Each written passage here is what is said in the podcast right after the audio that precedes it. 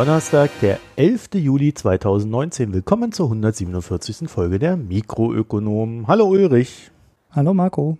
Ja, die Hanna, die ist ja schon in der Sommerpause. Ich scharre mit den Hufen, um auch in die Sommerpause zu kommen, damit der Ulrich die ganze Arbeit allein machen darf. Danke. bitte, bitte, gerne. Und äh, ja, aber, aber Ulrich, diese Woche noch und nächste Woche nehmen wir auch nochmal auf. Und dann bin ich weg. Nächste Woche nehmen wir sogar zweimal auf. Ja, ja. Und dann machst du dann übernächste Woche. Genau. Schon mal vorgebaut. Und das wird dann so ne, ja. verzögert auf, Jetzt haben wir es verraten. ausgeliefert. Verdammt, das ist wieder super professionell hier. So, jedenfalls, ähm, das waren auch schon die allgemeinen Hinweise, die wir diese Woche so rauszugeben haben. Oder müssen wir noch irgendwas zur letzten Folge sagen? Ich habe das äh, zugegebenermaßen nicht verfolgt. Müssen wir zur Irgendwas- letzten Folge noch Irgendwas was mit sagen? empörten äh, Aufschrei wegen Bauern, die, die ihr ungerecht behandelt habt. Das müssen wir noch mal vernünftig machen. Ne? Da gab es eine Mail zu, die offensichtlich wohl von einem Bauern kam, der sauer war und meinte, wir würden das viel zu negativ darstellen. Aber das müssen wir mal richtig aufarbeiten, das Thema, und nicht nur so, ähm, ja, ähm, im Nachklapp. Ja, also wenn man auf Instagram den Bauern so folgt, dann sind die ja eigentlich immer wütend, ne? Habt ja ein wütendes Video nach dem, nach dem nächsten. Also, das ist ja äh, interessant. Naja. Gut, so viel, so viel dazu. Also da kommt dann vielleicht irgendwann nochmal etwas. Und dann ähm, haben wir eigentlich nur noch die üblichen zwei Hinweise. Einmal vielen Dank für die Spenden und die Daueraufträge, die ihr uns ähm, die Woche oder die Wochen über gesendet habt. Vielen Dank dafür. Dann haben wir, ähm, aber das kriegt ihr ja in dem Feed eh mit, ein ökonomisches Quartett veröffentlicht für Leute, die sich für Steuern interessieren. Also jetzt nicht Steuererklärungen, sondern für die Tiefe von Steuerdiskussionen politischer Natur. Für die ist das, glaube ich, sehr, sehr interessant. Alle anderen könnten sich etwas schwerer tun, weil das recht nerdig geraten ist. Da können wir aber noch den Hinweis geben, beim Makronom, ich werde das dann auch noch verlinken müssen, gibt es zumindest einen, ja, ein Transkript und in, den, in das Transkript hat er noch eingebaut ein Glossar. Mhm. Ist natürlich ne, hinter der Paywall. Ah, Hat er äh, clever gemacht, der Philipp. Ich weiß aber, dass ihn das auch wirklich einiges an Arbeit gekostet hat, das Glossar. mhm. Ja, also nicht irgendwie mal fünf Minuten hingerotzt. Nein, er hat das wirklich sehr professionell eingebaut. Sieht auch alles ziemlich gut aus und ist auch sehr gut für Recherchen geeignet. Und das macht er, äh, hat er jetzt schon zum zweiten Mal gemacht äh, bei dieser, äh, beim, ja, bei dieser Art des Podcasts, hätte ich jetzt das gesagt, also bei dem ökonomischen Quartett, so dass man dann auch nochmal das Ganze für Recherchen in Textform vor sich hat. Ja, äh, Ulrich will das ja auch die ganze Zeit für unsere Folgen einbauen. Also ich weiß, dass der Philipp da bei der ersten Folge über sechs Stunden für das Ding gebraucht hat. Also da, also ich habe dafür keine Zeit und ich glaube noch nicht mal die Geduld. Jedenfalls, wenn ihr das braucht, äh, könnt ihr es euch da holen. Ja, ich glaube, der Philipp hat ja einen recht niedrigen Monatsbeitrag. Ja, also zumindest die Möglichkeit eines niedrigen. Könnt ihr mal auch mehr Geld geben, wenn euch das mehr wert ist. Makronom.de und wenn ihr uns kritisieren, loben oder Hinweise geben wollt, dann könnt ihr uns Audio-Files schicken oder wütende E-Mails oder ähm, ja, äh, empörte Anrufe, hätte ich fast gesagt. Nein. also ihr könnt uns per Mail erreichen an mikronomen.posteo.de oder auf Twitter at Mikroökonomen mit OE und das gleiche dann auch bei Facebook. Und jetzt kommen wir zu der Rubrik, in der wir euch sagen, worüber wir nicht sprechen, obwohl alle darüber sprechen. Ulrich, ich würde Mhm. sagen, N26 geht in die USA und wir sprechen nicht darüber, weil Ja, Payment und Banking schon drüber gesprochen hat. Habe ich gerade gesehen. allerdings mit der denkbar schlechtesten Quelle, ne? Ja, mit dem Gründer selber, ne? Oder einem der beiden Gründer. Aber ich habe auch erst nur die ersten zehn Minuten gehört, also. Ähm, aber das ist eh die bessere Quelle für Fintech-News als unser Podcast. Und naja, sie wagen jetzt den großen Schritt, ne? Ist natürlich ein Riesenmarkt dann. Dann haben wir vielleicht ein deutsches Start-up, was dann mehr wert ist als die Deutsche Bank. ähm, ja, da re- reden wir übrigens auch nicht. Was ja auch immer leichter wird bei der genau, aber darüber reden wir dann auch nicht über dieses traurige Ja. Thema Deutsche Bank. Genau. Wir reden heute über zum Beispiel erneuerbare Energien in der Ukraine. Das ist unser erstes Thema. Und äh, da bin ich auf eine ganz interessante Geschichte gestoßen, die ich so noch gar nicht auf dem Schirm hatte. Und zwar hat ja dieses Paris-Abkommen eine Vereinbarung, die vorsieht, dass du bis 2030 dein CO2-Emissionen auf 40 Prozent im Vergleich zu 1990 sinkst. Mhm.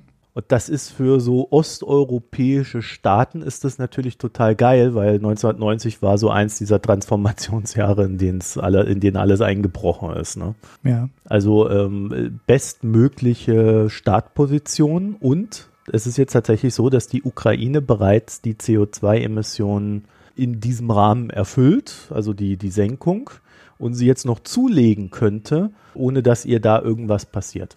Mhm. Deutschland profitiert ja zum Teil auch davon, ne? über Ostdeutschland. Ja, und kriegt es trotzdem nicht hin. Ja? Genau. Da haben wir den größten, also den richtig großen Sprung gemacht, so 91, 92, als die Treuhand alles geschlossen hat im Osten. Und das äh, ja, ist auch schon ziemlich peinlich für einen angeblichen Vorreiter. Das Thema ist interessant, weil der Bereich erneuerbare Energien in der Ukraine sich gerade im Umbruch befindet. 2019 läuft äh, die alte Förderung aus. Es beginnt dann das neue System. Wir hatten das in einem früheren Podcast schon mal, dass der Aufbau der erneuerbaren Energien in der Ukraine jetzt nicht sehr schnell verlief. Zur Erinnerung, 2% für Wind, Biomasse und Kleinwasserkraftwerke durch Privaterzeuger und 8% bei Wasserkraft durch staatliche Anlagen. Das ist der Anteil der erneuerbaren Energien in der Ukraine. Mhm. Mich persönlich erstaunt das auch deswegen, weil der garantierte Abnahmepreis eigentlich ähm, gar nicht mal so schlecht ist. Allerdings äh, vermute ich mal, so mit so einem Krieg da um die Ecke und den ganzen Verwerfungen der letzten Jahre ist es natürlich auch nicht unbedingt leicht. Zumal auch noch ein etwas korruptes Land immer noch da entsprechend zu wirken. Also es gibt sicherlich Gründe. Und dieser Abnahmepreis, der hier äh, bisher garantiert war, den wird es auch künftig noch geben. Allerdings mit so ein paar Einschränkungen. Und zwar kannst du diesen Abnahmepreis einfordern ab nächstes Jahr bis 2030 für Projekte, die unter 5 Megawatt äh, für Windkraft oder 1 Megawatt bei Photovoltaik liegen. Und das Ding ist aber, es ist dann auch wirklich 2030 Schluss. Also wenn du 2025 da dein Ding startest, dann kannst du das halt nur fünf Jahre abrufen, den Preis. Und wenn du 2029 startest, halt nur ein Jahr. Aha, interessante Kombination. So eine ja. wirklich gute Planungssicherheit hast du also eigentlich nur, wenn du es jetzt machst. Da hast du für zehn Jahre deinen Preis garantiert. Mhm. Alle, die drüber sind, also über diesen 5 Megawatt für Windkraft und 1 Megawatt für Photovoltaik, die müssen dann künftig in eine Auktion rein. Und zwar äh, wird geplant, zweimal im Jahr eine Auktion abzuhalten, die dann halt auch ein entsprechendes Kontingent vorsieht. Und äh, das Ganze soll so laufen, dass dann äh, jedes Projekt halt äh, für x Euro den Megawatt die Stunde da angeboten werden kann. Und aufsteigend zum gebotenen Preis werden dann die günstigsten Preise zuerst berücksichtigt. Und es gibt wohl irgendwie so auch nur so eine Preisdeckelung nach oben. So, und dann ist mhm. der kleine Clou, also im Vergleich zu den anderen, der Abnahmepreis wird für 20 Jahre garantiert ich würde mal tippen, dass die, die da jetzt als erstes an die Sache rankommen, also wenn wir uns so die Preisentwicklung bei den Erneuerbaren anschauen, dass die am besten fahren werden, weil der Preis halt im Laufe der Zeit immer weiter abnehmen wird. Oder Ulrich? Was meinst du? Ja, mm, ja, Kalkulations. Äh, du weißt ja nicht, also in der Auktion weißt du ja nicht, wie die, die Preise, wenn es jedes halbe Jahr gemacht wird, kann sinken die gebotenen Preise natürlich mhm. auch mit der Technologieverbesserung. Also das jetzt schwer zu kalkulieren. Es kann ja selbst sein, dass wenn du die andere, die feste Einspeisung wählst, wenn du jetzt am Anfang mit einem großen Preisverfall rechnest, mhm. kann ja auch immer noch sein, dass sich ähm, der Start nach acht Jahren mehr lohnt zum dann niedrigeren Preis, also äh, zu niedrigeren Investitionskosten besser gesagt, mhm. mehr lohnt, als das Ding heute zu bauen. Also das ist, na, da, da musst du halt sehr viele Annahmen in dein Excel-Sheet reingeben, um zu schauen, mhm. was da jetzt am meisten Sinn ergibt und was äh, nicht. Die Art der Auktion wird als sehr einfach betrachtet. Ja. Das ist jetzt nicht die komplizierteste Form der Auktion. Und das Ganze sieht man zumindest seitens IWF, EU und so weiter eher so als Einstieg in eine fairere Preis, Schaffung für die Erneuerbaren. Mhm. Das war es dann eigentlich auch schon zu dem Thema. Mehr habe ich dazu gar nicht. Das ist äh, aus dem Sinne vielleicht interessant, weil sich da halt was tut endlich und ähm, wir dann in der Zukunft dann auch mal draufschauen können, wie sich da so die Prozentzahlen ähm, der Maßnahme dann auch entwickeln. Ne? Also Ukraine ist ja ein tendenziell komplexerer Energiemarkt, da auch äh, im Sinne von dem russischen Einfluss, den du da hast ähm, und ähnlichen Geschichten. Also da bin ich mal gespannt, weil so rein gefühlt würde man ja immer sagen, naja, also erneuerbare Energien sind doch äh, das Beste, was der Ukraine passieren kann, weil dann mhm. können sie sich unabhängig machen von den ja, Russen. Genau. Ne? Irgendwie gab es da halt bisher einfach noch nicht genug Antrieb, sich da zu bewegen. Mhm. Warum auch immer. Und, und es ist halt auch ein riesiges Land, ne, was gar nicht so wahnsinnig dicht besiedelt ist an der Fläche würde es halt auch nicht scheitern. Da habe ich dann doch hm? noch einen Punkt, äh, den, den hätte ich jetzt fast vergessen. Äh, und zwar gibt es bei dem Ganzen keine regionale Steuerung. Ja. Und da äh, gibt es den kleinen Pferdefuß. Es ist je, eigentlich jetzt schon absehbar, dass sich so eine gewisse Südkonzentration entwickelt. Was mhm. wiederum dazu führt, dass wenn natürlich alle da im Süden ihr Zeugs aufbauen, äh, dass das Stromnetz äh, eine entsprechende Belastung hat und keine Gleichverteilung. Mhm. Ja, also dezentraler wäre da besser und äh, das haben sie schlichtweg nicht eingebaut. aus mir unbekannten Gründen. Ja gut, haben wir in Deutschland ja auch nicht. Wir haben halt auch viel Winter mehr, logischerweise. Hat man halt immer. Ist logisch und hm, ja. Ja, weil bei Photovoltaik wirst du wahrscheinlich in der Ukraine schon richtig heftige Unterschiede haben zwischen Schwarzmeerküste ganz im Süden und im Norden. Also ich google das gerade mal äh, live, aber ähm, das ist wahrscheinlich ein stärkerer Unterschied, als du den in Deutschland hast, von der Nordseeküste bis runter nach Bayern. Aber im Süden der Ukraine müsste sich eigentlich heute Solarstrom schon rechnen, ohne größere Probleme. Das müsste so weit südlich sein. Es ist ja auch ein relativ kontinentales Klima, also wo nicht immer die Wolken in den Bergen hängen sondern wo oft die Sonne scheint. Und da müsste sich heute eigentlich Photovoltaik rechnen. Also das heißt, du müsstest da auf 4, 5 Cent für eine Kilowattstunde Solarstrom runterkommen. Mhm. Das ist so 1250, irgendwie so, das ist mehr als in Bayern. Ja. Grob abgelesen aus der Karte, genau finde ich das jetzt ak aktuell nicht. Aber das heißt, Solarstrom müsste da profitabel zu vernünftigen Preisen produzierbar sein. Ja. Gut, da ist jetzt noch die Krim drin in der Karte. Ja, die Krim äh, gehört zur Ukraine, ja, da ist die Karte schon richtig. Ja, ja, aber äh, ich weiß nicht, ob da gerade jemand ähm, Solaranlagen aufstellen möchte für die ukrainische Energieversorgung, aber zumindest ähm, ist es noch genug anderer Süden in der Ukraine, um da Solarstrom produzieren zu können. Ja, vielleicht entdecken die Russen ja auch irgendwann mal Solarstrom. Dann haben wir das ja, gleich mal mit besprochen. Ne? Ja, das sind dann zwar illegale äh, Solarstromanlagen, aber immerhin öko. Dann kommen wir zum nächsten erfreulichen Thema, Ulrich, den Minibots. Ja, das ist der, der Aufreger der letzten Woche. Und wir haben uns gedacht, komm, lass uns doch auch mal über einen Aufreger reden, wenn sich denn alle ja. so schön aufregen. Und ich finde ja an dieser Aufregung immer so, so, so interessant, äh, dass die immer dann so, so ultimativ Weltuntergangmäßig dann so vonstatten geht. Also es gibt, es gibt nur noch Schlechtes und am Ende sind alle tot. Ja, Minibots, Ulrich. Was ist denn das? Das ist der, der erste Schritt in den Ausstieg Italiens aus der Eurozone. um, mal die ganzen, so um mal die ganzen Panikmeldungen direkt auf den Punkt zu bringen. Es, ja, es ist im Endeffekt so ein Ansatz einer Parallelwährung. Das sind im Endeffekt Schuldverschreibungen des italienischen Staats. Das ist ja jetzt nicht ungewöhnlich weil der Staat gibt ja eh immer ähm, Schulden raus und äh, dann notieren die Dinge halt auf Euro und äh, Anleihen, ja. ne? die haben dann eine Stückelung von 1000 Euro oder so. Ja, das wäre genau. so der Klassiker der Staatsverschuldung. Genau. Und diese Minibots, ähm, der Name deutet es ja schon an, sind äh, ein ganzes Stückchen kleiner. 50 oder 100 Euro sind da in der Diskussion als Stückelung. Äh, das muss man vielleicht auch sagen, es ist alles nur eine Diskussion. Ne? Also die italienische Regierung denkt darüber nach, solche Papiere zu emittieren. Ja, also äh, kurz, Ulrich, ähm, dieses Bots, dieses BOT, das ist jetzt nicht irgendwie so ein, so wie man das aus dem Internet kennt, ne, so ein Twitter-Bot oder so. Mhm. Auf Italienisch ist die Abkürzung dafür tatsächlich BOT. also für Staatsanleihe.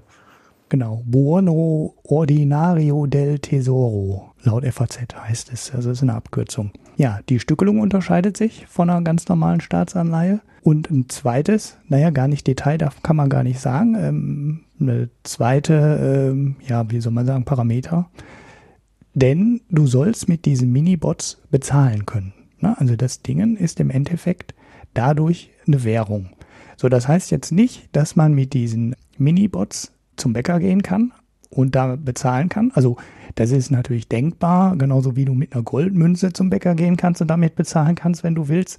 Aber ähm, das ist halt nicht der wirkliche Einsatzbereich. Der wirkliche Einsatzbereich ist der Staat. Das heißt, du sollst in der Lage sein, mit diesen Minibots zum Beispiel deine Steuern zu bezahlen. Ja, wobei, da würde ich noch mal kurz einhaken. Also es gibt halt mehrere Varianten dieser Diskussion. Ne? Die erste Variante ist, oder und, und das ist völlig unverfänglich, dass der italienische Staat, der nicht dafür bekannt ist, Rechnungen, die an ihn gestellt werden, von zum Beispiel Handwerkern, sehr schnell zu bezahlen. Also momentan mhm. sind da irgendwie 50 Milliarden, die sie so immer so vor sich herschieben und alle paar Monate wird mal einer bezahlt und dann, dann wird es halt weitergeschoben. Ne? Und diese 50 Milliarden Euro, das entsprechen ungefähr drei Prozent der BIP-Verschuldung, was ordentlich ist. Ne? Also wenn die das einfach mal bezahlen würden am Stück, wäre das sofort ein Konjunkturprogramm.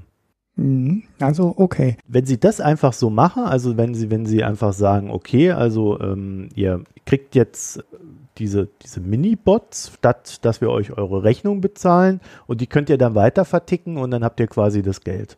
Ja, das wäre so mhm. die Idee. Dann ist das eine normale Geschichte. Also dann, das kannst du machen, ohne dass es irgendwelche Probleme gibt. Und dann gibt es aber noch die Idee, dass, ja, der, ja, der Staat in dem Fall, dann sagt, okay, also wir haben dann diese Dinge ausgegeben und anstatt dass die Leute, die dann irgendwie am Markt verkaufen und einen Verlust erleiden, könnten wir ihnen ja einen kleinen Rabatt von was weiß ich, 3% oder so geben, wenn sie mit diesen Minibots wiederum ihre Steuern begleichen.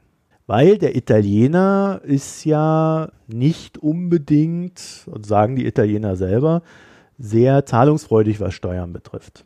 Mhm. Und so könnte man ein kleines Anreizsystem schaffen, das in sich geschlossen ist auf der einen Seite und quasi alle haben was davon. Und im Idealfall landet das Geld ohnehin bei dem, der es ausgegeben hat, also dem Staat. Der zahlt eine Rechnung und kriegt dann Steuern zurück. Ich glaube, so stellen mhm. die sich das vor. Wenn man sich das so anguckt, könnte man ja erstmal sagen, okay, da hat sich einer Gedanken gemacht, wie werden alle äh, Gemüter befriedigt, oder? Also, wenn man das jetzt mal neutral betrachtet. Ja, die Italiener hätten auf jeden Fall ihre kurzfristigen Finanzprobleme gelöst. Ne? Also es wäre, du hast ja gerade schon gesagt, ein Konjunkturprogramm.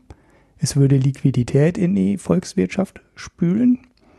Und ähm, man muss ja gar nicht auch bei den Handwerkern aufhören, man könnte die Nummer ja noch viel weiter drehen. Ne? Und darin besteht dann vielleicht auch die Gefahr, man könnte ja auch seine Löhne so bezahlen.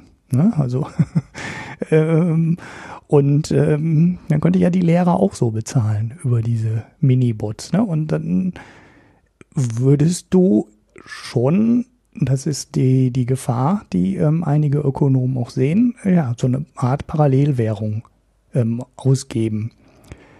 Jetzt war. Mm, ja, also ich weiß nicht, wenn, das kommt halt auf die Bedingungen an. Also solange dann wiederum die Lehrer, die Bots dann nur auf dem Markt verkaufen und äh, ihr Geld bekommen quasi, ja, ist es ja erstmal noch kein Zahlungsmittel, sondern nur ein Transformationsmittel, so wie der Libra halt, ne?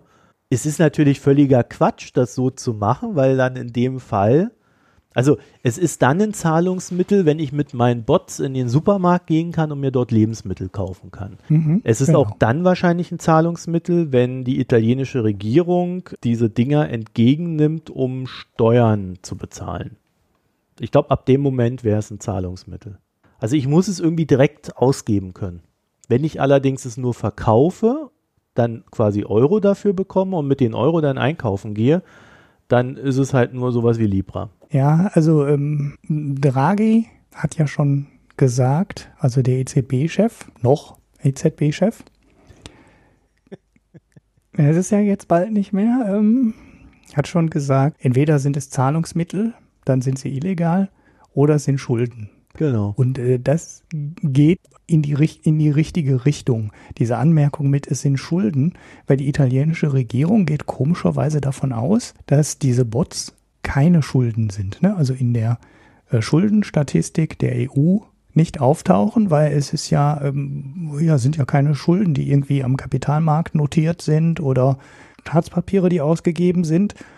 Und das würde dann eben den Italienern an der Stelle auch nicht viel helfen. Sie könnten dann zwar diese Minibots rausgeben, aber sie würden genauso als Schulden zählen, als wenn das über die Notenbank gemacht würde. Also als wenn ähm, der Staat ganz normale große 1000 Euro Anleihen emittieren würde in Euro und äh, die Dinger dann auch ganz normal in der Schuldenstatistik auftauchen.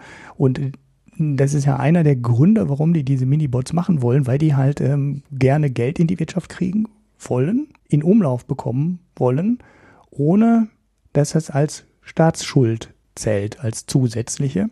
Weil da haben sie sich halt verpflichtet ähm, auf diese 2, irgendwas Prozent und das muss ja dann immer alles eingereicht werden und abgenickt werden von Brüssel.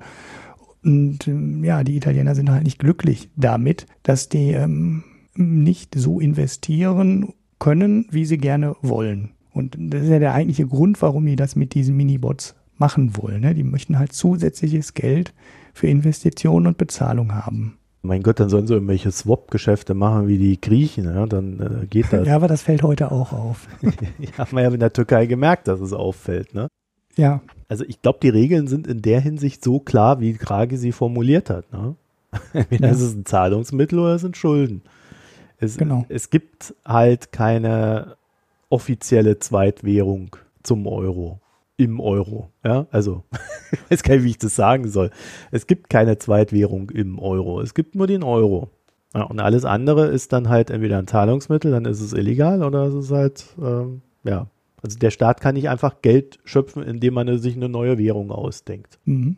Ja. ja. Ein bisschen komisch. Genau. Mhm. Ich glaube, dass sie sich da was ausgedacht haben, was schlichtweg Blödsinn ist. Ich habe das am Anfang mal versucht, so auf die Idee runterzubrechen, weil die Idee an sich ist ja vielleicht erstmal so ganz charmant, wenn man sie im, im, äh, als Anreizsystem denkt. Mhm. Und die große Angst ist, glaube ich, aber, dass die Italiener dann sagen, ja, dann gehen wir halt aus dem Euro raus. Mhm. Weil das ist das, was die Rechtspopulisten immer wieder gesagt haben, dass sie tun wollen. Und ich glaube, und das ist der wichtige Hinweis in der Hinsicht, es waren auch damals schon, als sie noch offen darüber geredet haben, war die Idee da, dass die Minibots als, naja, Alternativwährung erstmal aufgebaut werden, damit man dann später nur noch den Schalter umlegen muss. Und dann wäre es, glaube ich, wirklich so, dass dann halt die Lehrer und die Angestellten des Staates dann nur noch in Minibots bezahlt werden. Mhm. Aber es geht halt nicht innerhalb des Eurosystems. Deswegen verstehe ich auch so diese ganze Aufregung nicht. Es ist halt natürlich so, dass es politisch, glaube ich, dann halt mal wieder kracht. Also der Savini, der lebt ja davon, dass er Aufregung schürt und, und alle sich echauffieren und äh, Feindbilder entstehen. Also einen Punkt hat er mit dem Ding nicht und eine Lösung auch nicht. Nee, das ist ein Drohmittel, würde ich auch so beurteilen. Sich einfach über die Regeln hinwegsetzen, ja. ohne dass es jemand verhindern kann. Ja, Ne, weil das könnten sie ja machen. Kalifornien hat ja sowas auch mal gemacht. Ne? In Kalifornien hieß das IOU, das müsste jetzt so zehn Jahre her sein, da war Ani noch Gouverneur da. Und da hatte Kalifornien ja auch eine Haushaltskrise, weil der immer Zustimmungs, ich kriege das nicht mehr genau zusammen, aus welchen Gründen. Auf jeden Fall hatten die keinen genehmigten Haushalt zu dem Zeitpunkt und konnten damit keine Staatsschulden mehr aufnehmen. Und dann haben die auch diese IOUs rausgegeben, ne? Also ich, äh, was heißt das? IOU. Ja, I owe you, genau, wenn man das anders betont. Ja, genau. Dir. Und äh, genau, ich schulde dir. Und ähm, damit haben die sogar ihre ähm, Staatsangestellten bezahlt. Ne? Also damit wurden wirklich Lehrer bezahlt. Und die konntest du dann, die waren sogar verzinst, aber die konntest du dann auch bei dem Staat wieder einlösen und damit zum Beispiel auch deine Steuern bezahlen und so weiter. Ja, das haben die auch mal einfach so neben den normalen Staatsschulden, die die eh ausgeben, haben die dann nochmal so ein Ding daneben gelegt, um dieses kurzfristige Haushaltsproblem zu lösen. Die Dinge hatten damals übrigens heftige Abwertungen. Ich äh, werfe dann noch einen Link in die Show Notes. Die Dinger wurden dann teilweise mit äh, zweistelligen Prozentabschlägen gehandelt. Genau. Weil sich die mhm. Leute nicht sicher waren, dass Kalifornien das nochmal irgendwann tilgen kann. Konnten sie dann, aber zwischendurch war da echt viel Verunsicherung drin und da wurden die Dinger mit 10, 20 Prozent Abschlag gehandelt. Und da waren natürlich dann direkt wieder irgendwelche Investoren da, die sich die Dinger dann gekrallt haben und am Ende dann zu 100 Prozent wieder glattgestellt haben und einen tollen Profit eingefahren haben. Wie Italien dann sowas verhindern wollte, wüsste ich auch mal gerne, weil das wäre auch so eins der Risiken, die in diesen Dingern steckt, ne? dass die halt sofort abwerten. Naja, das meinte ich ja vorhin, ne? Also wenn ja, du gar nicht akzeptieren, wenn ja. du das quasi als als Bezahlung für etwas bekommst und damit aber nicht zahlen kannst, dann musst du es verkaufen und kriegst dann ja Euro dafür, weil das ist ja die, mhm. das Zahlungsding in Europa. So und äh, wenn alle Lehrer, die da gerade, bleiben wir mal bei den Lehrern, ne? wenn alle Lehrer da das Zeugs dann auf den Markt schmeißen gleichzeitig zum Monatsanfang und alle Staatsangestellten, ja, äh, klar, dann hast du einen riesen Abgabedruck und wenn dann die wenigen Käufer, die dann da dagegen stehen, äh, die würden dann sagen, oh, vielleicht zu 90 Prozent oder für 80 Prozent, ja, und dann hast du halt die entsprechenden Verluste. Also ich habe es gerade mal nachgeguckt, die IOUs, äh, IOUs, die haben 3,75 Prozent Verzinsung gehabt. Das ist für so einen klammen Staat natürlich auch echt ein Witz, ne? Mhm. Also, es ist schon eine, schon eine harte Nummer. Also, das hat, hat, sich eigentlich in keinerlei Hinsicht gelohnt. Und normalerweise sind eigentlich Staatsangestellte nicht unbedingt die Leute, wo das Riesengeld sitzt. Das heißt, die sind darauf angewiesen, dass sie das sofort wieder transformieren, um Essen, Trinken und Miete zahlen zu können. Ne? Mhm. Also ja. es ist eine ziemlich dämliche Idee in der Hinsicht. Okay, also ähm, bei aller Aufregung, äh, ich glaube, das ist ziemlich klar, wie die, wie die rechtliche Lage bei der Geschichte ist. Ob Salvini wirklich aus dem Euro raus will, ehrlich gesagt, ich kann es mir nicht vorstellen. Das ist ja generell recht bemerkenswert, wie eigentlich alle rechtspopulistischen Parteien in Europa seit der Brexit-Geschichte irgendwie äh, ruhig geworden sind zum Thema Euro-Austritt, EU-Austritt und so weiter. Ne? Mhm. Also da würde ich äh, noch ein paar Fragezeichen dahinter setzen, ob das wirklich deren Ziel ist. Dann haben wir noch ein kleineres Thema. Also wenn sich das so fortsetzt mit dem ganzen Handelsstreit und äh, den Zöllen, die da überall gezahlt werden müssen, dann haben wir ja immer gesagt, naja gut, also irgendwann werden die äh, globalen Lieferketten da irgendwie drauf reagieren müssen, weil also wenn du wie Apple da irgendwie 90 Prozent in China produzierst, dann bist du da total anfällig für solche Geschichten. Ne? Also du bist auch, auch Apple ist ja erpressbar dadurch. Mhm. So, äh, stellt sich raus, es stellen jetzt alle Unternehmen fest, das ist gar nicht so gut, wenn wir alles in China produzieren. Oh, Überraschung. es, es, könnte zu ein paar Problemen führen.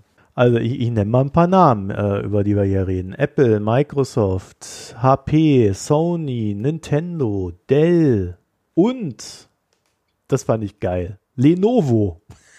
Mhm. Das ist der größte, also das ist ja der chinesische äh, PC-Hersteller, der damals IBM PCs übernommen hat und Laptops. Ja, selbst die überlegen sich jetzt nicht mehr in China zu produzieren, zumindest nicht mehr alles.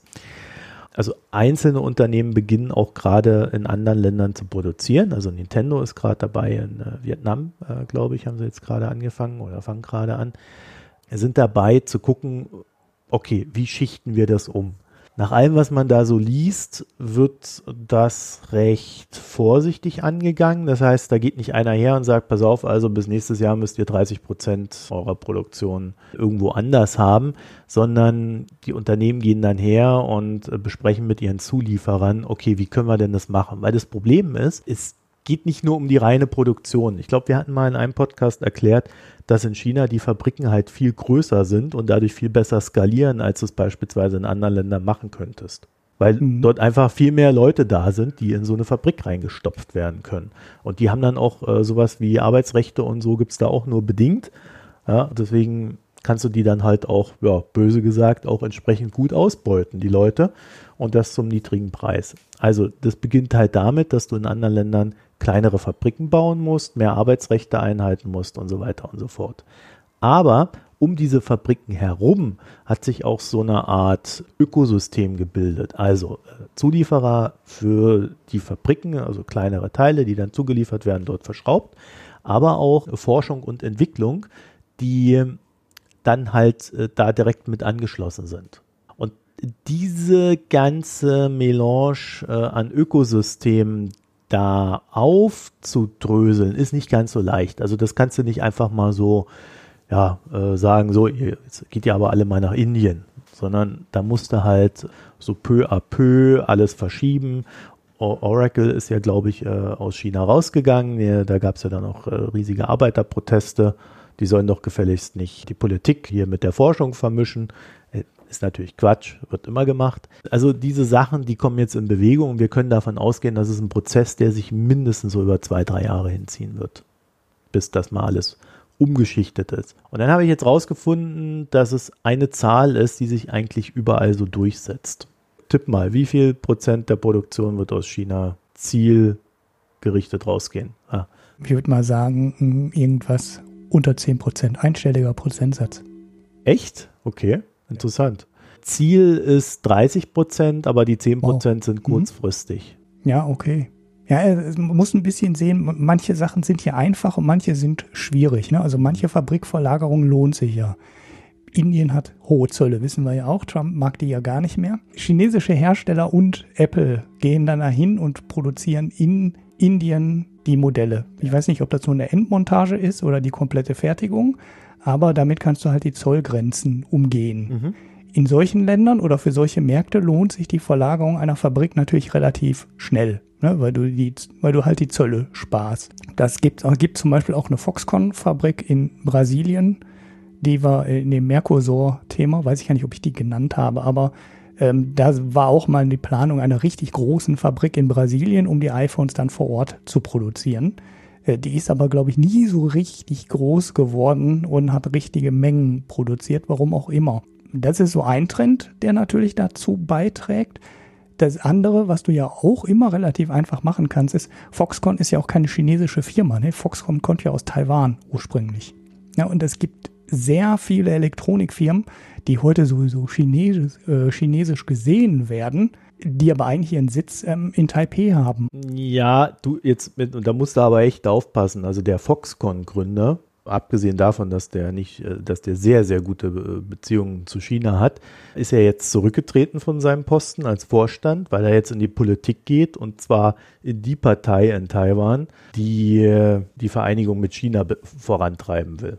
Also das ja. ist quasi ein gefühlter Chinese. Ja, okay, der Sitz ist trotzdem in Taipei. Ne? Also die, und die Firma kommt da ursprünglich her. Ja. Und von diesen Firmen gibt es ja einige. Ne? Also die sind ursprünglich mal aus Taiwan gekommen, haben sich dann aber ähm, wegen der niedrigeren Lohnkosten äh, sind die dann, wie es immer so schön heißt, ins Mainland gegangen und haben da inzwischen auch die großen Fabriken. Das, mhm. das ist auch ähm, bei den Japanern und so nicht anders, ne? oder Südkorea teilweise auch. Die haben teilweise inzwischen ihre größten Fabriken in China. Aus den Gründen, die du gerade schon genannt hast. Nämlich, ähm, ja, da sind halt Städte um Fabriken rum entstanden. Die ähm, arbeitsrechtlichen Bedingungen sind andere, die ganzen Zulieferer sitzen da und, und, und. Aber ähm, es sind trotzdem, gibt es auch noch Firmen außerhalb Chinas, in die du relativ schnell Produktion verlagern könntest. Also jetzt nicht unbedingt für den ganz billigen, einfachen Kram, der wird weiterhin in China produziert werden. Aber ähm, die eine oder andere Fabrik steht halt auch noch außerhalb und ähm, ja, die könnte man auch noch ausbauen und da wäre man relativ schnell dabei, Produktionsketten aus China rauszuziehen. Aber ähm, ja, mittelfristig ähm, wird es auf jeden Fall ein Act, das daraus zu gehen, weil ne, die ganze Infrastruktur ist da. Und die Chinesen haben ja auch sehr viel Wert darauf gelegt, das wirklich schwer zu machen. Ne? Also die wollten, das wäre ja mal explizites Ziel, da dieses Flussdelta zu haben, dieses Perlflussdelta, wo ja jetzt inzwischen, weiß ich nicht, 30, 50 Millionen Menschen leben, wo früher nur Sumpfland war. Und da steht ja auch ein ganz großer Teil der ganzen Elektronikfabriken. Ne? Ich habe irgendwann gelesen, 98 Prozent aller Mainboards weltweit kommen aus so einer Region, die ist, ja, aus dieser einen Region, wo halt vor 40 oder 50 Jahren 100.000 Leute gewohnt haben und heute irgendwie 30 Millionen oder sowas Irres. Und das wollten die Chinesen ja auch immer. Ne? Die wollten ja immer, dass Mainboards nur noch da zu sinnvollen Preisen produziert werden können, damit sie die Kontrolle über diesen Markt haben. Wenn denen das jetzt wieder so ein bisschen entgleitet und dann halt doch wieder in Taiwan mehr produziert wird und vielleicht sogar in Japan, eher unwahrscheinlich, ne, aber ähm, Indien könnte halt kommen und ganz Südostasien hat halt im Endeffekt in Teilen noch das Lohnniveau, was ähm, China halt vor 20 oder 30 Jahren hatte. Festplatten Ne? Und so, die kommen ja auch schon aus Malaysia und so weiter. Ne? Also genau, also äh, es ist so, dass Südostasien da natürlich äh, ziemlich profitiert. Vietnam äh, wird immer wieder genannt. Äh, da geht es als erstes richtig los. Also um, um so einen zahlenmäßigen Eindruck zu geben, in den ersten vier Monaten dieses Jahres ist der Warenaustausch zwischen Vietnam und den USA ja, 40 Prozent gestiegen. Ja, das habe ich auch gesehen. Ja, das waren die Trumpschen Zölle. Das ist äh, ziemlich eindeutig, wo das hinfließt. Äh, das, das Ding ist halt, dass es aber nicht so sein wird, dass jetzt alles wieder in ein Land rennt, weil die Unternehmen lernen das jetzt natürlich. Ne? Also das ist jetzt so die, die harte Tour gewesen. Äh, die haben jetzt die ganze Zeit die Profite mitgenommen, die da dieses, die Rahmenbedingungen in China ermöglicht haben und merken jetzt, okay, das funktioniert so nicht mehr. Also die Welt ist zwar global, aber es kann uns jederzeit treffen, dass dann irgendwas wegfällt oder wir aufgrund der Zölle die Produkte da viel zu teuer anbieten müssen. Dann haben äh, irgendwelche anderen haben da wieder einen Vorteil. Es gibt nämlich noch einen ganz interessanten anderen Aspekt und der ist bei Samsung zu finden zum Beispiel. Samsung kommt ja aus Südkorea und in Südkorea ist dieser ganze Prozess, den jetzt die US-Unternehmen gerade beginnen, schon vor zwei Jahren losgegangen.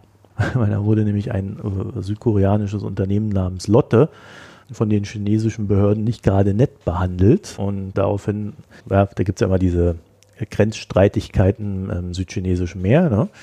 Da hat China dann entsprechend Druck ausgeübt und dann haben die südkoreanischen Unternehmen begonnen, sich da umzuorientieren und sind jetzt der Konkurrenz zwei Jahre voraus. Was natürlich total spannend ist, weil da dann auch schon so ein bisschen die Blaupausen für das liegen, was jetzt in naher Zukunft passieren wird. Das andere, was ich noch in den Ring werfen würde, ohne dass es jetzt etwas ist, was in den nächsten zwei, drei Jahren zu beobachten sein wird, es ist ja so, dass egal wie man es nun dreht und wendet, die ganze Produktion wird immer autonomer. Also wir haben immer mehr Roboter, die da am Werke sind und immer weniger Menschen, die wir dafür brauchen. Das heißt, es wird irgendwann so ein, so ein Punkt erreicht, an dem es eigentlich egal ist, wo die Fabrik steht, sondern da geht es nur noch um Infrastruktur. Mhm. Wenn ich dann natürlich in, äh, für, für den deutschen Markt etwas produzieren möchte, dann wird es irgendwann halt Sinn machen, irgendwo eine Fabrik hinzustellen, äh, auf so einem billigen Acker da in, in Brandenburg, ein paar Straßen dann dazu zu bauen, ja mal ganz platt formuliert, und dann in Deutschland zu produzieren. Mhm egal wie man jetzt dazu steht, ob das gut ist oder schlecht, ich glaube, dass wir in Deutschland davon profitieren werden. Aber äh, unabhängig davon, das ist etwas, was sich jetzt gerade auch beschleunigt. Weil wenn du irgendwo neue Fabriken hinbauen musst, dann guckst du auch gleich, dass du möglichst viel automatisierst. Und sie auch so baust, dass zukünftige Automatisierungen ähm, möglich werden. Das heißt, da werden jetzt auch völlig andere Fabriken gebaut, als die, die da vor ein paar Jahren in China gebaut worden sind. Und das würde ich noch in den Ring werfen, ist jetzt eine Dynamik, die dieser Handelsstreit nicht ausgelöst hat, die er aber verstärkt. Einfach weil das im Interesse der Unternehmen ist. Ja, also da, damit wäre für mich das Thema dann auch rund. Ja, und wir werden das natürlich weiterhin beobachten, weil das ist, glaube ich, momentan einer der spannendsten äh, Faktoren in der Weltwirtschaft wo wird produziert, unter welchen Bedingungen. Ja, also wir reden ja auch nicht immer über Menschenrechte. also, ja. ist, je billiger produziert wird, desto schlechter sind im Regelfall die Menschenrechte ja, umgesetzt für diejenigen, die da in den Fabriken stehen. Ulrich, dann würde ich sagen, dann sind wir jetzt schon im Gesellschaftsteil, oder?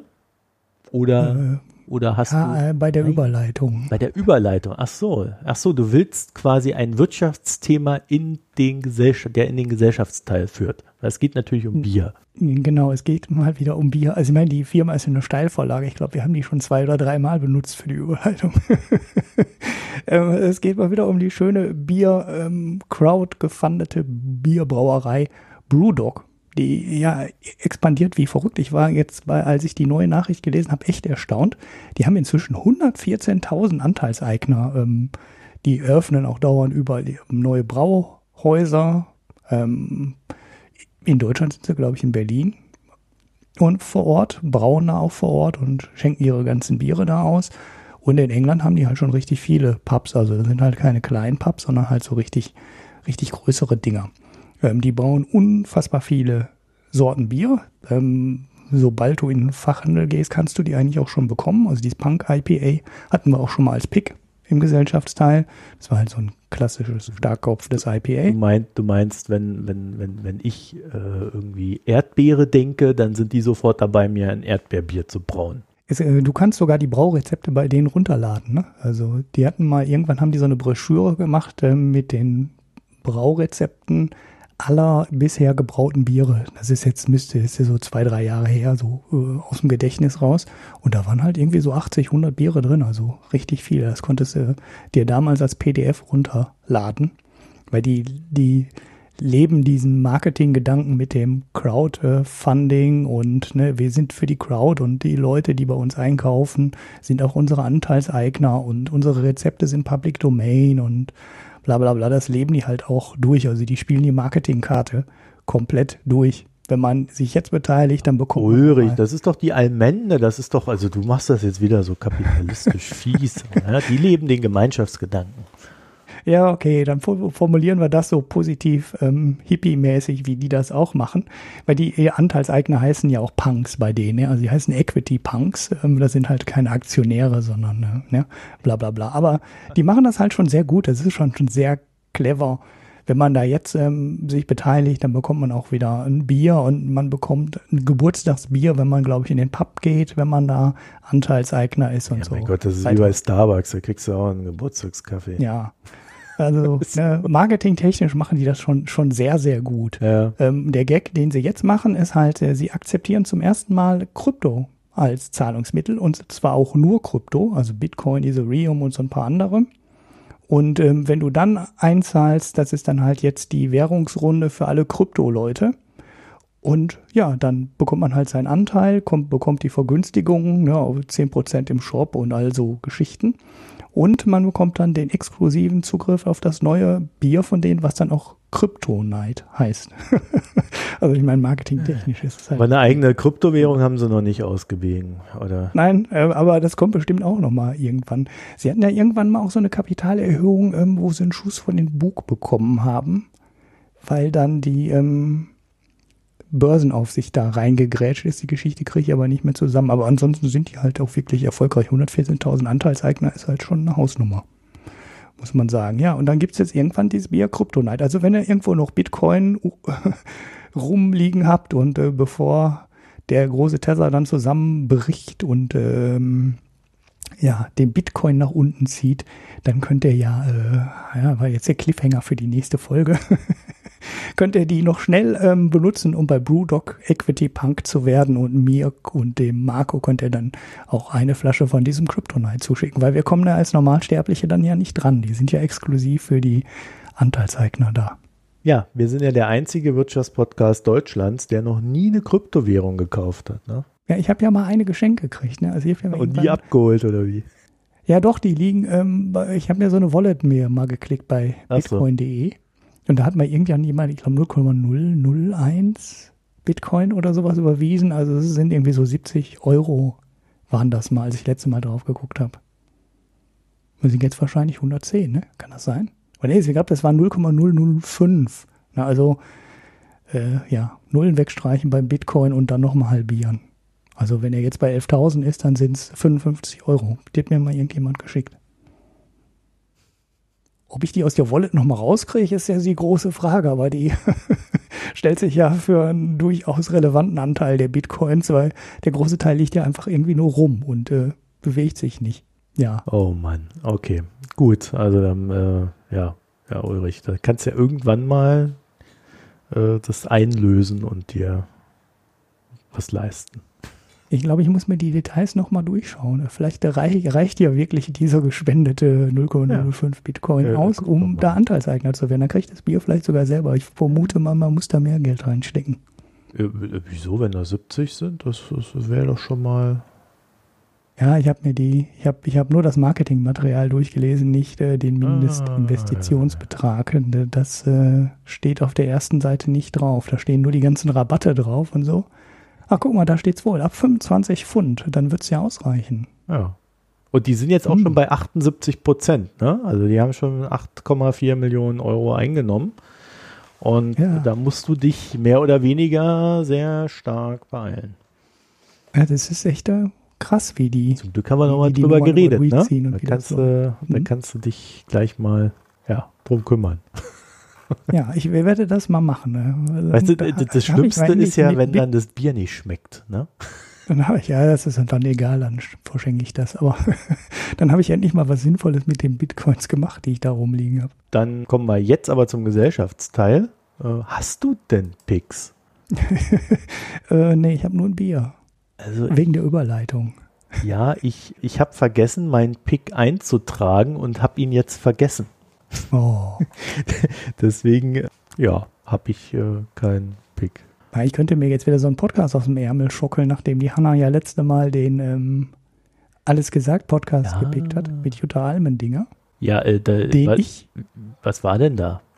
nicht so gut fand, ehrlich gesagt. Fand sie ihn denn gut? Ja, sie fand ihn gut, aber es lag an der Gästin, logischerweise. Ne? Die ist ja auch sehr interessant, hat sehr viele interessante Geschichten zu erzählen. Das Problem ist, die beiden Leute von der Zeit haben nicht die Geduld um richtig zuzuhören. Zumindest hatten sie nicht die Geduld, ihr richtig zuzuhören. Das heißt, die haben dauernd irgendwie, naja, so relativ schwache Witze mitten im Erzählen gemacht und sie unterbrochen. Und sie hat sich aber nicht unterbrochen lassen, sondern hat immer gesagt, jetzt lassen mich mal erzählen, lassen Sie mir zu Ende erzählen, jetzt lassen Sie mich nur mal zu Ende erzählen. Und das war dann schon echt so ein, boah, so ein Durcheinander, weil, weil halt auch immer die Stimmen reinkommen. Ich ähm, schneide hier unseren Podcast immer relativ selten also relativ wenig. Ich mute aber immer, wenn wir durcheinander reden, was sich ja nicht vermeiden lässt, weil wir nicht an einem Tisch sitzen. Ne? Mhm. Aber die sitzen zu dritt an einem Tisch. Zwei immer von der Zeit und dann halt der Gast oder die Gästin. Und eigentlich sollten die dieses permanente Durcheinanderreden vermeiden können, weil die sehen sich. Sie haben es in dem Podcast aber doch gemacht. Das fand ich extrem anstrengend. Wobei sie interessant ist und echt auch interessante Geschichten erzählt hat und äh, hm, ich fand es aber anstrengend. Dann essen sie auch immer noch im Podcast und trinken, was ich jetzt auch oh, nicht so wirklich Podcast geeignet finde. Aber ähm, also sie muten sich halt auch nicht dabei. Ne? Ich weiß nicht, ob die ein Headset können sie dann ja nicht aufhaben. Die haben wahrscheinlich ein Mikro. Nee, da, gab, da gibt es ein Bild, wo die so Mikros vor sich haben, aber auch Mikros kann man muten. Ja, also so ist es nicht. Genau, auf jeden Fall hörst ja. du das dann auch und äh, wenn das so im Hintergrund läuft, finde ich das nicht so nervig, aber wenn du das so richtig konzentriert auf dem Kopfhörer hast, muss ich echt nicht so Schmatzgeräusche hören. Finde ich mm, nicht ja, das, das vergessen, ne? das vergessen viele, dass man äh, das Podcasten etwas sehr Persönliches ist, weil man liegt den Leuten im Regelfall im Ohr. Ja, also, mhm. also wortwörtlich. Also entweder sitzt man ihnen auf dem Ohr ja, oder man liegt ihnen im Ohr. Und es ist natürlich dann so ein bisschen, ähm, also wir bemühen uns da ja wirklich Störgeräusche äh, so, so zu minimieren, aber bei der Hitze, ehrlich gesagt, muss ich halt einfach das Fenster aufhaben und solche Sachen.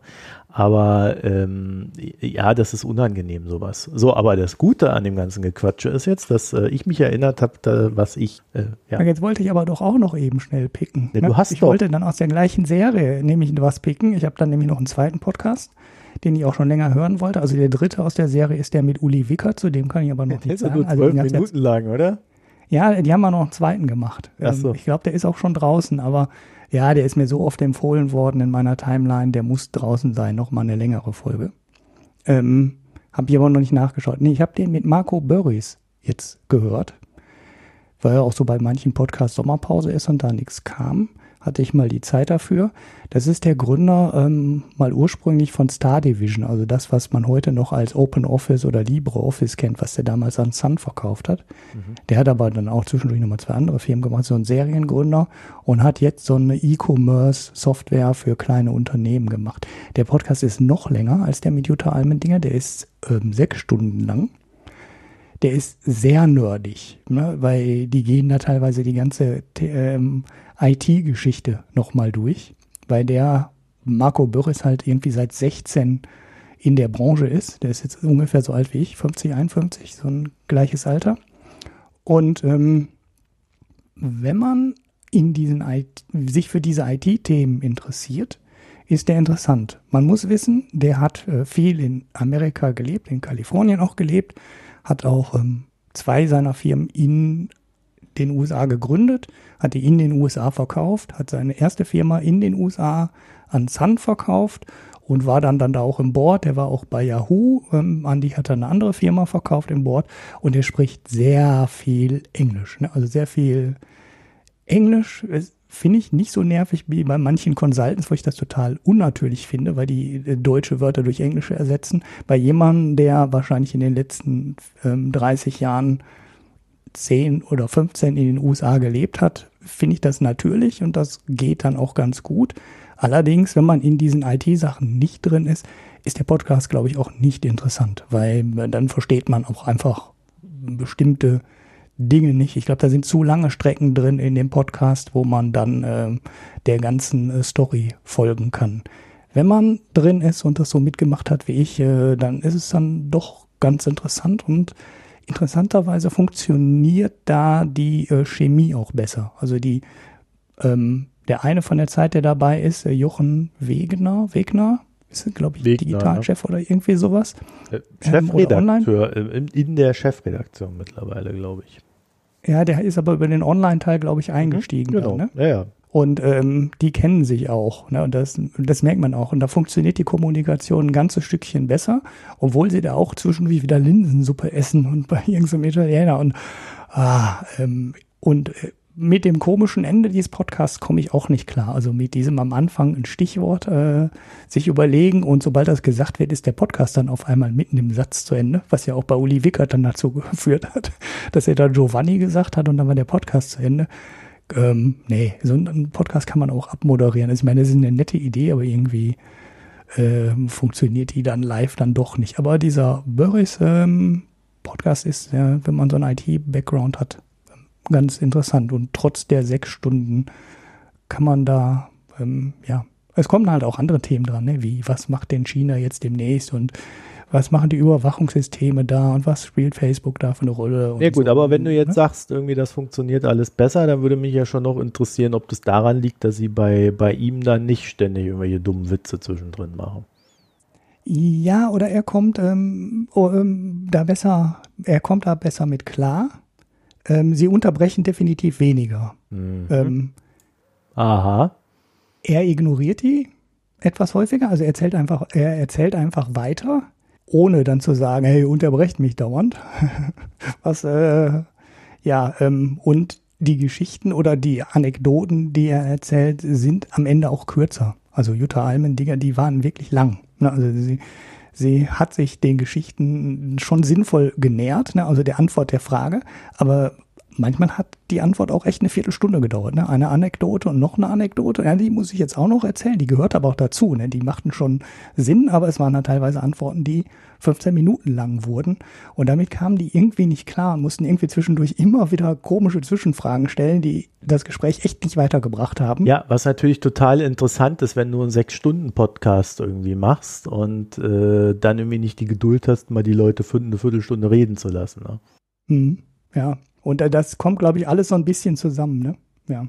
Naja, okay. Äh, ich habe dummerweise diesmal auch einen Podcast für euch, dem ich mich da jetzt äh, erinnert habe. Und zwar Wo Men. Also nicht Woman, sondern Wo Men.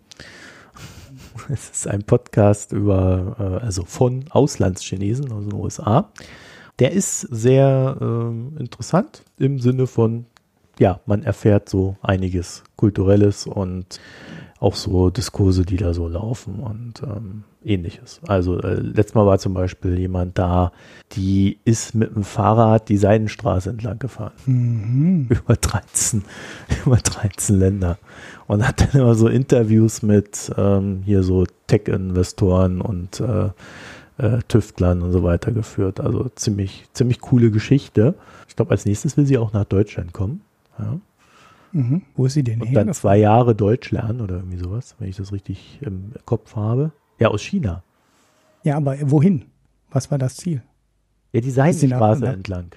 Also ja, ja nach Indien runter oder nach nein, da Türkei. Zentralasien. Also ich habe jetzt die Länder doch nicht mehr im Kopf da. Also Ja, gut, hätte ja sein können, dass du das Ziel weißt, dass sie in die Türkei gefahren ist, oder? Ne? Nee, Moskau, weiß ich, Moskau, weiß ich nicht, die Länder ob die da wirklich äh, ein, Ziel hatte oder ob sie da im Kreis gefahren ist, keine Ahnung. Aber jedenfalls, sie ist 13 Länder da äh, durchfahrend. Äh, und zwar auf der, also nicht auf so wie es jetzt gebaut wird, sondern auf der historischen Seidenstraße. Mhm, also Afghanistan und genau, Iran acht, und sowas, ne? Monate ist er oh. da gefahren. Ja, mhm. und das erzählt sie so ein bisschen und äh, die hat auch kein Twitter und so. Sehr angenehme Frau. Zum Beispiel so, so eine Geschichte. Ja, oder dann haben sie so Sachen wie, ähm, äh, warum ist China eigentlich völlig unfähig, seine eigene Geschichte irgendwie zu erzählen? Ja, äh, warum wird das äh, immer nur ja, warum dominiert da eigentlich so die schlechte Wahrnehmung von dem Land und so weiter. Ja, also so, mhm. so Diskurse halt. Also ich finde das immer wieder interessant. Kommt jetzt auch nicht so oft, ja, so zwei, dreimal im Monat. Ja, kann man sich anhören. Gut, werden wir dann verlinken. Kommen wir zu dem Bier. Hast du denn überhaupt Bier oder hast du was anderes? Ich habe ein Bier. Aber? Ein belgisches Bier aus Holland habe ich. Du hast was? Ein belgisches Bier? Ich habe ein belgisches Bier aus Holland. Wenn, wenn das die Belgier und Holländer hören. ja, nee, das ist alles offiziell von der Website und äh, die haben nichts gegeneinander. Die hatten die Grenzen schon lange abgeschafft, als wir in Deutschland überhaupt nicht daran denken konnten. Konntest du schon von in Benelux, deshalb heißen sie ja so ähm, unbegrenzt hin und her fahren, ohne dass da noch eine Grenzkontrolle war. Ja, mhm. das sind die echten Europäer. Die sind europäischer als wir Deutschen. Ich fange mal an. Das Bier ist auf einer ja doch schon etwas älteren Brauerei. Also es ist halt so ein, so, so ein Hipsterbier. Aber die Brauerei gibt es irgendwie schon 15 oder 20 Jahre in Amsterdam. Die heißt Brauerei Het Thai. Am Ei ist wohl der Kanal, also IJ, ne? T Apostroph IJ. Das ist wohl der große Kanal, der durch Amsterdam geht. Und danach hat sich die Brauerei benannt. Ich habe einen Triple getrunken.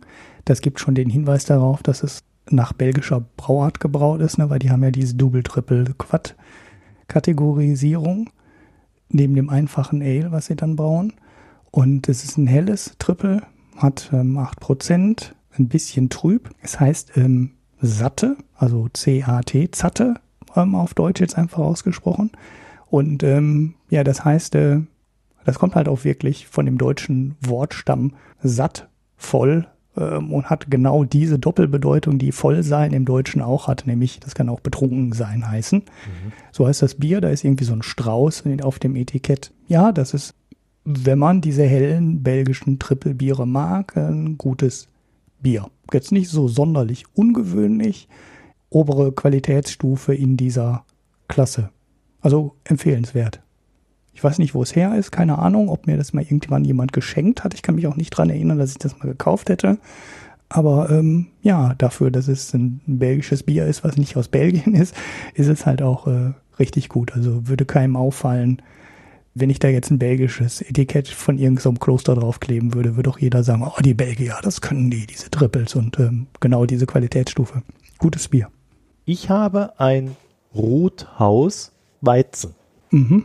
Also habe ich irgendwie auch noch nie getrunken. Und das Tannenzäpfle, ne? Genau, ja. Rothaus, ne? Rothaus, Die Brauerei. Tannenzäpfle, das kennt, glaube ich, jeder. Das habe ich ja auch einmal hier so aus der Verlegenheit heraus besprochen. Aber äh, Rothaus Weizen hatte ich, äh, ehrlich gesagt, noch nie auf dem Schirm.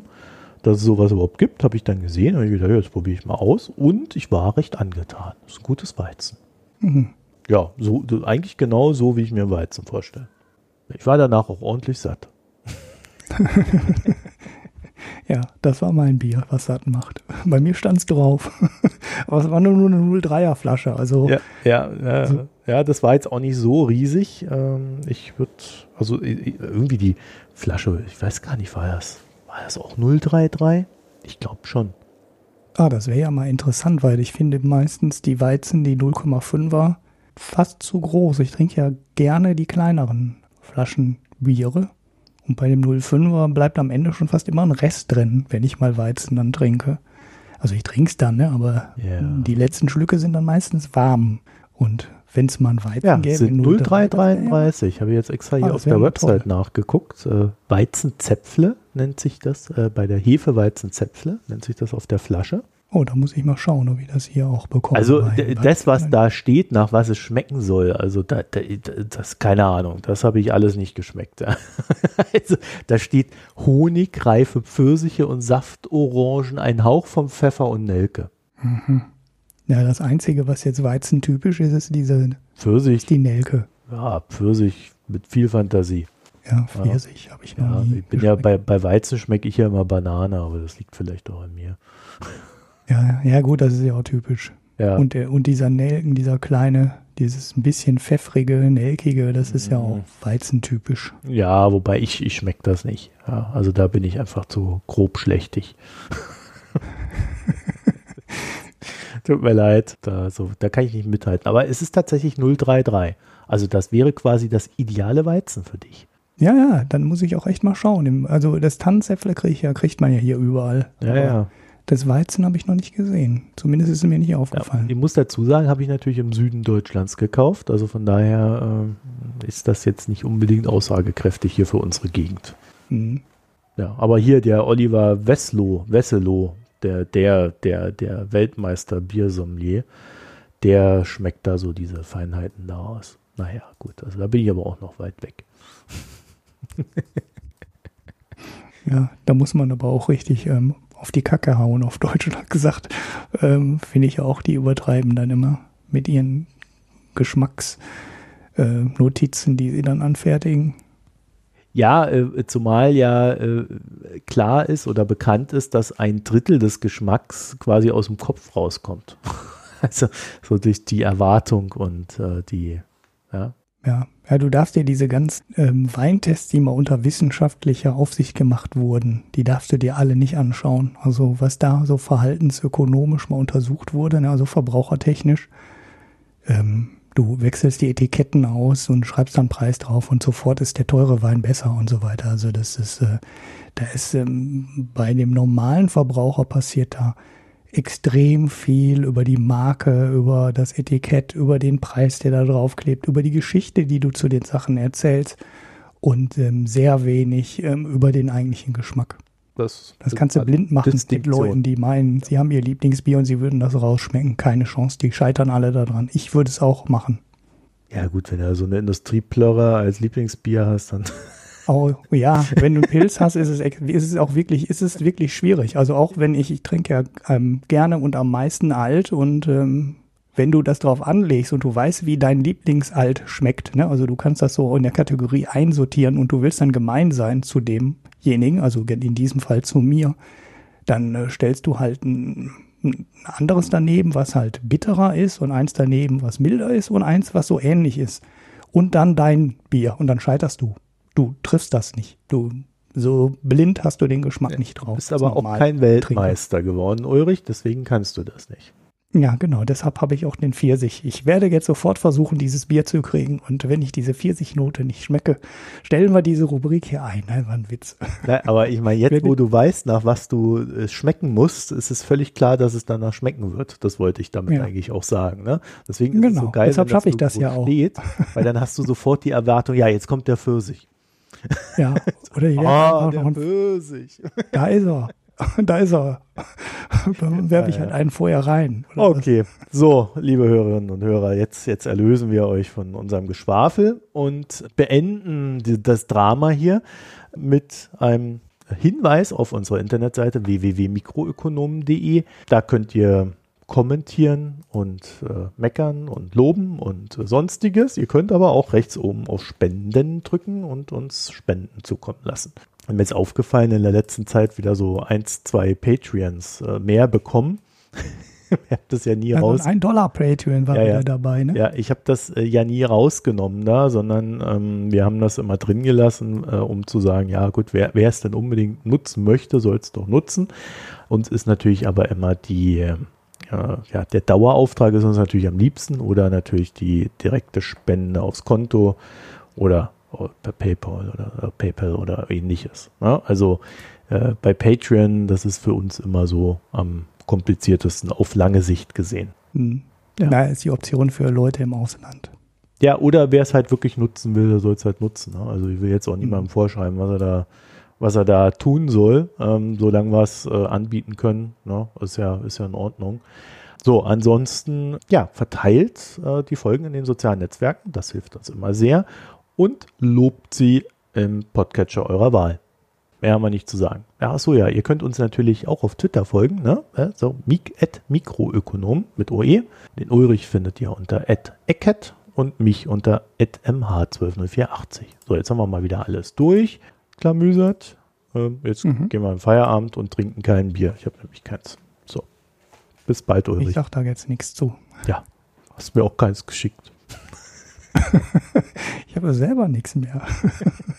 In dem wir haben Sinne, dieses Jahr, er wird jetzt Haben wir trauen. dieses Jahr überhaupt schon Bier bekommen im ersten Halbjahr, außer das, was der Heiko hier vorbeigebracht hat?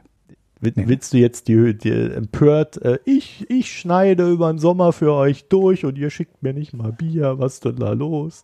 Also, ja, liebe genau. Hörerinnen und Hörer, dann machen wir es doch so. Der arme Ulrich, der wird die nächsten äh, vier Wochen ähm, darben äh, und äh, alleine produzieren und, und schneiden und, und das ist alles ganz fürchterlich. Und, aber er tut das für euch, weil er euch liebt und weil er ein guter Mensch ist.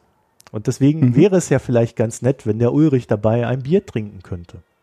Deswegen, wenn genau. euer Herz noch nicht dem Kapitalismus vollends verfallen ist, gebt euch Ihr könnt auch meine Amazon-Wunschliste leer kaufen, ist mir egal. Schickt ihm ein Bier. Ihr, ein kleines. Aber ihr könnt übrigens noch was anderes. Ne? Ich mache ja in der Sommerpause hm, wahrscheinlich mindestens zwei Folgen. Extra. So grober Plan ist, äh, wie irgendwas ähm, zu Akkus, Wasserstoff und Mobilität. Ne? Rohstoffe, Energieverbrauch und so weiter. Da müsste ich mal ein bisschen was über dem Hans-Werner Sinn einschenken. Und das zweite Thema ist wahrscheinlich irgendwas in Richtung Verkehrswende. Und wenn, man könnte einfach Fragen reinreichen an Mikroökonomen oder an den Eckert-Account.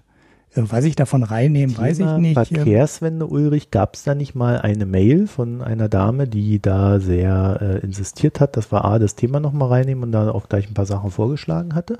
Ja, das kann sein, dass da irgendwo noch so eine alte Mail liegt. Ähm, genau. Oh, so. Ulm, aber da können auch noch neue Fragen kommen. Und dann würde ich sie äh, versuchen, in ein oder beide Folgen, je nachdem, muss, hängt ja auch noch von den Terminen ab. Ich kann da noch nichts versprechen, ob ich wirklich beide Folgen schaffe. Hängt ja auch dann von dem Gesprächspartner ab. Da hatte ich ja schon mal zweimal so Spezialfolgen gemacht in diese Richtung und äh, da könnte man die aktualisieren und nochmal drauf aufsetzen und ein paar andere Aspekte erläutern. Und wenn mhm. ihr die beiden alten Folgen ähm, könnt ihr dann vielleicht nochmal anhören. Ja, dann darauf aufbauend, ne? vielleicht habt ihr Fragen und dann würde ich versuchen, die irgendwie einzubauen. So, das war es jetzt aber wirklich. Ja, ich suche dir die Mail raus. Ich meine, ich müsste die noch finden. Also dann. Vielen Dank fürs Zuhören. Genau. Bis bald. Tschüss.